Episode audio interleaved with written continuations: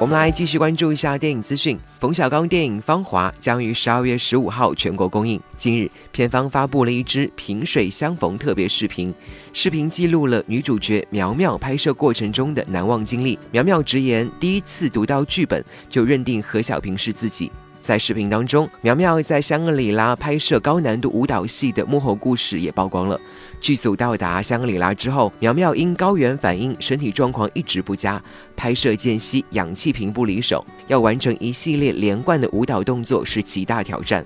苗苗一边吸氧，一边反复排练这段高海拔的舞蹈戏，漂亮的完成了这一幕的拍摄。